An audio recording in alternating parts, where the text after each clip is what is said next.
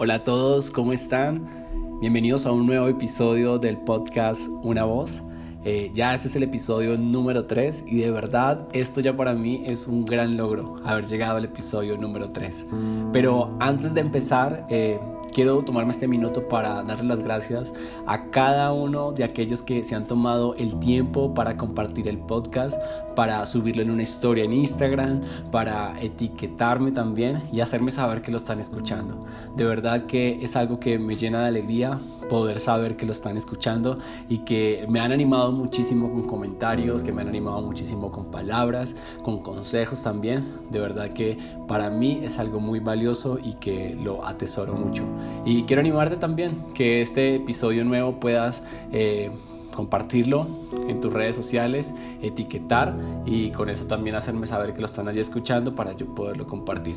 Un abrazo y no siendo más, bueno, bienvenidos a este nuevo episodio, episodio número 3.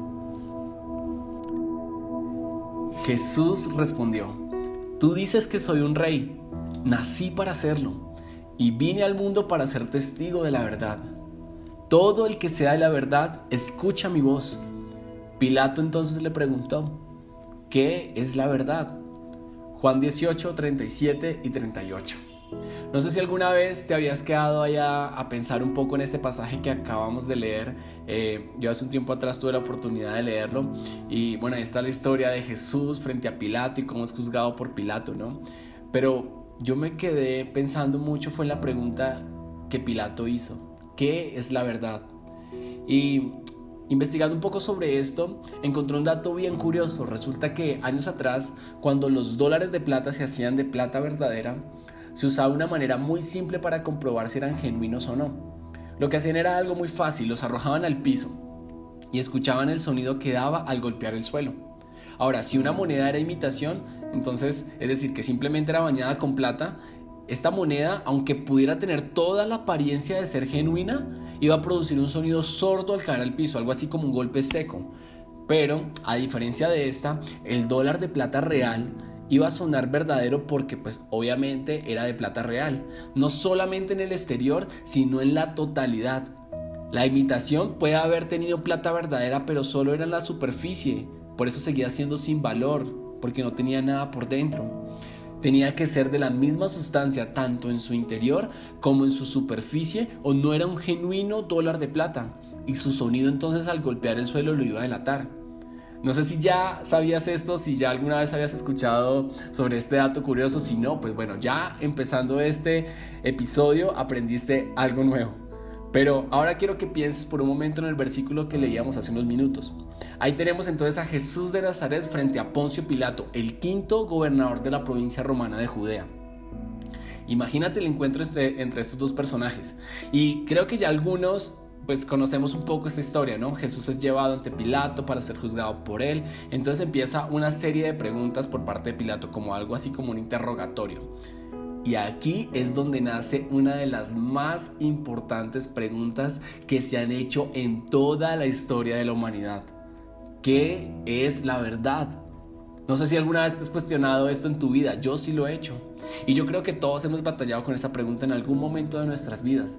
Pero, ¿sabes? Lo curioso es que al hombre a quien le hicieron esta pregunta no respondió ni una sola palabra. Y aunque Jesús no respondió la pregunta de Pilato, mira, sabes, nadie ha recibido jamás una respuesta más completa como la que recibió Pilato. Entonces yo me preguntaba, ¿por qué Jesús guardó silencio? Y por qué, también me preguntaba esto, ¿por qué cuando a nosotros se nos hace la misma pregunta hoy en día, nos sentimos tan obligados a hablar algo y a responderla? Piensa nomás en esto. Hoy en día nosotros hemos tenido a nuestra disposición muchas más verdades y doctrinas correctas que las que tuvo Jesús en su tiempo, ¿no?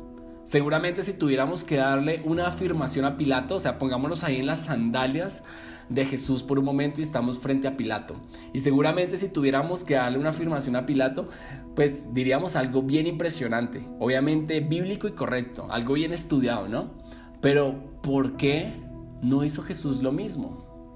Sin duda, yo creo que todos estamos algo familiarizados con la historia y la vida de Jesús, ¿no? No sé si recuerdas de pronto esas películas que viste eh, cuando eras niño o en Semana Santa, no sé. Pero yo creo que sin duda eh, todos conocemos a Jesús como, como un maestro. como todo un maestro. Lo vemos siempre razonando y debatiendo con las mejores mentes religiosas en Israel, ¿no es así?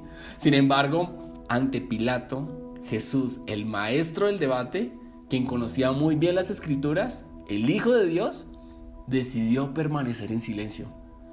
Pero sabes, su silencio no nacía de falta de verdades. Jesús poseía las verdades en abundancia. El silencio de Jesús, su silencio, no fue porque le faltaran verdades, sino porque Él mismo estaba lleno de verdad, porque Él era la verdad. Y yo creo que en ese momento decir una simple verdad hubiera servido solamente para oscurecer la verdad viviente que él mismo era. Imagínate esto, si Pilato no pudo ver verdad ante Jesús y eso que él estaba en una luz y en una claridad intensificadas, ¿sabes? Por su silencio, entonces creo que no podría haber oído nada que le pudiera salvar en ese momento. ¿Cuántas cosas puede decirnos un silencio, no crees? ¿Cuántas cosas puede hablarnos un silencio? Y creo que quizás la razón por la cual con tanta frecuencia no podamos permanecer en silencio, como que patina en ese temor de que nos descubran, de que se den cuenta quiénes somos en realidad. Temor de que se den cuenta de que la verdad está ausente de nosotros, en la mayoría de los casos. Entonces nos vemos en la necesidad de decir algo, así sea cualquier cosa, con la intención de salvar nuestra apariencia. Y sabes, Jesús pudo no haberle hablado a Pilato, pero en cambio nos habló a nosotros, a ti y a mí. Inclusive nos respondió la pregunta que Pilato hizo. Sí, la respondió, pero su respuesta fue tan llena de vacilación y tan contraria a nuestras expectativas como lo fue su silencio ante Pilato. No sé si recuerdan aquella ocasión eh, cuando Jesús respondió a una de las muchas dudas que tenía Tomás. Tomás era ese discípulo que siempre tenía dudas. Y Jesús en una ocasión dijo, yo soy la verdad. Esto le respondió a un discípulo dudoso, pero quiero que miremos por un momento al Hijo de Dios, a Jesús. Él había dicho, yo soy la verdad, para implicar con esto que la verdad es más que una suma de respuestas correctas. La verdad no es algo que se pueda poseer, sino algo primero y por encima de todo lo demás es algo que se es. La verdad es espíritu, es vida. Y este espíritu, esta vida, es el camino, el único camino al Padre. ¿Recuerdan? Yo soy la verdad. Nadie viene al Padre sino por mí. Wow, no sé si lo puedas ver, pero no es por tener verdades, sino por convertirnos en verdad que somos salvos. Yo creo en esto, yo creo que el deseo de Dios nunca ha sido solo informarnos. Yo creo que el deseo de Dios siempre ha sido transformarnos. No solo llenarnos con verdades, sino hacernos verdad a nosotros. Tal vez si para ti el Espíritu Santo es un completo extraño eres nuevo en todo esto, Tú tienes que saber que el Espíritu Santo es el consolador, es el Espíritu de Cristo, es el Espíritu de adopción que derramó el amor de Dios en nuestros corazones. Pero también el Espíritu Santo es el Espíritu de verdad. Y sabes, podríamos creer que ya estamos muy familiarizados con esto, para algunos. Pero la verdad es que Jesús nos deja en un terreno completamente nuevo, o al menos para mí lo fue así, en un terreno completamente nuevo, porque piensa nomás en esto, sabemos lo que significa que una afirmación o que una doctrina sean, sean correctas y sean verdaderas, ¿no? Pero ¿qué significa cuando un hombre declara yo soy la verdad? Sabemos lo que quiere decir tener verdad, pero ¿qué pasa cuando se trata de ser verdaderos?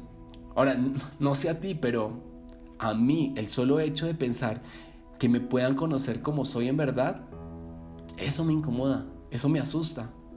Ya puedo ver ahí los ojos grandotes de mi esposa mirándome y diciéndome, yo sé quién eres, yo sé realmente quién eres tú.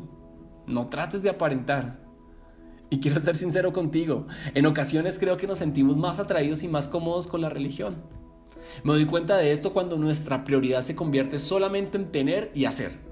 Cuando me preocupa más ser como, ¿cómo decirlo? Como un coleccionista de verdades, algo así. Cuando me preocupa más esto que yo mismo ser verdadero, ser sincero, ser genuino. Nosotros buscamos poseer la verdad, mientras que Dios busca hacernos verdaderos. Y sabes, la clase de personas que se produce cada búsqueda tiene una diferencia enorme. Y también tendrán un efecto completamente distinto en la vida. ¿Recuerdas la moneda que solamente estaba bañada con plata? ¿Cómo sabían que era verdadera? El verdadero estado de nuestro hombre interior se revela no por cuán bíblicamente correctos seamos. tampoco por lo muy bien que podamos enseñar algo. No está en los muchos estudios o títulos que podamos tener, no. Es el sonido que hacemos al golpear el suelo lo que va a revelar lo que verdaderamente hay en nosotros. Pregúntate esto, ¿qué sucede cuando nos encontramos en una situación inesperada, una adversidad, una tentación? ¿Cómo respondemos cuando no hay tiempo para componer mm, una frase bíblica o poner un rostro religioso? ¿Cómo respondemos a eso? Nuestra vida suena verdadera tanto en el trabajo como en la casa o cuando estamos solos y nadie nos ve ni nos oye. ¿Cuáles son nuestros pensamientos interiores cuando tenemos la libertad de pensar lo que queremos? ¿Somos de plata en todo y por todo o solamente en la superficie y en el exterior? Piensa en eso. Sabes, el rey David expresó su propia conclusión acerca de la verdad como Dios la considera. Él dijo, he aquí, tú amas la verdad en lo íntimo. Esto dijo David a Dios, la verdad en lo íntimo, en el interior, en donde nadie puede verte. Todos tenemos, tenemos que buscar que nuestras palabras no sean muertas, como la ley escrita en una piedra, ¿no?